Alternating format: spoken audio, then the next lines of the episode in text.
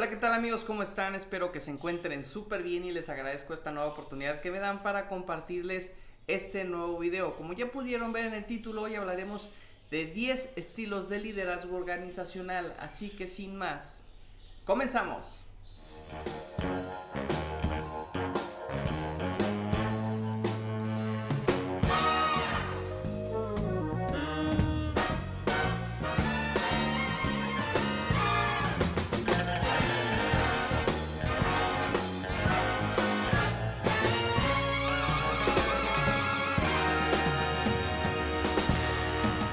¿Qué tipo de jefe eres? De hecho, ¿eres jefe o eres líder?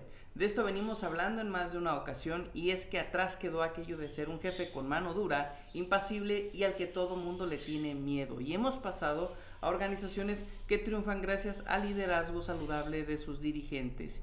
Y es que no es lo mismo ser jefe a ser líder y tampoco las formas de ser líder son iguales y tienen los mismos efectos y resultados. Por eso el día de hoy nos adentramos a detalle con 10 estilos de liderazgo organizacional para que puedas elegir cuál se adecua más a las posibilidades de tu unidad de negocio o punto de venta. 1. Liderazgo natural. Se dice que es el líder que no es reconocido como tal con un título, pero que representa ese rol a la perfección.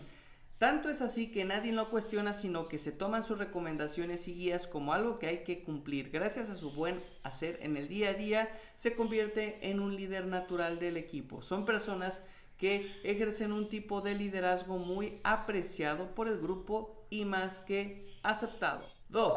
Liderazgo autoritario o autocrático. Como su propio nombre lo indica, se basa en la autoridad del supuesto líder y decimos supuesto porque una figura así a la cual no se le discute ninguna de sus decisiones simplemente por cargo que ostenta es más parecido a la figura antigua del jefe autoritario que a un líder actual.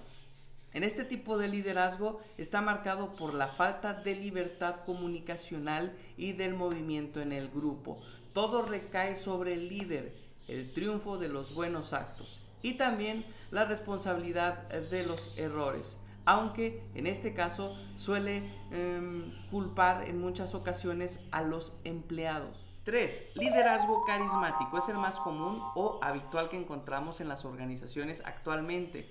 El liderazgo carismático también es uno de los más reconocidos dentro de las organizaciones y es que genera y trabaja mucho sobre sentimientos y sensaciones positivas dentro de los grupos. Tiene una fuerte personalidad, pero no imperativo, sino que constructivo y todo gira en torno a este líder, lo que puede traer la contradicción de que si el líder desaparece porque se marcha de la empresa, la estructura se tambalea o incluso puede llegar a caer.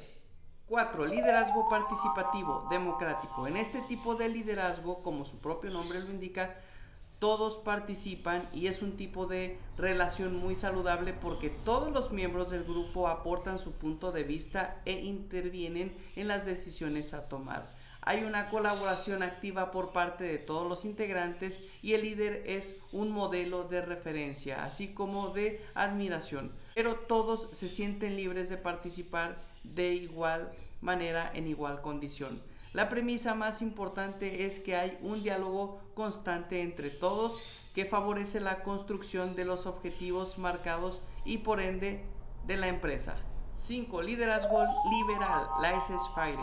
Dejar hacer o dejar que pasen las cosas sería la traducción real de esta frase en francés.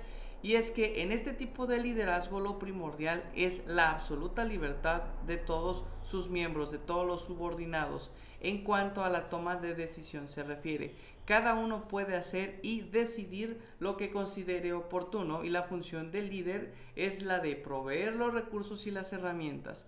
Esto ocurre porque el líder así lo considera oportuno dado el perfil del colaborador, ya que son personas muy autónomas e independientes, perfectamente capacitadas para la toma de decisiones.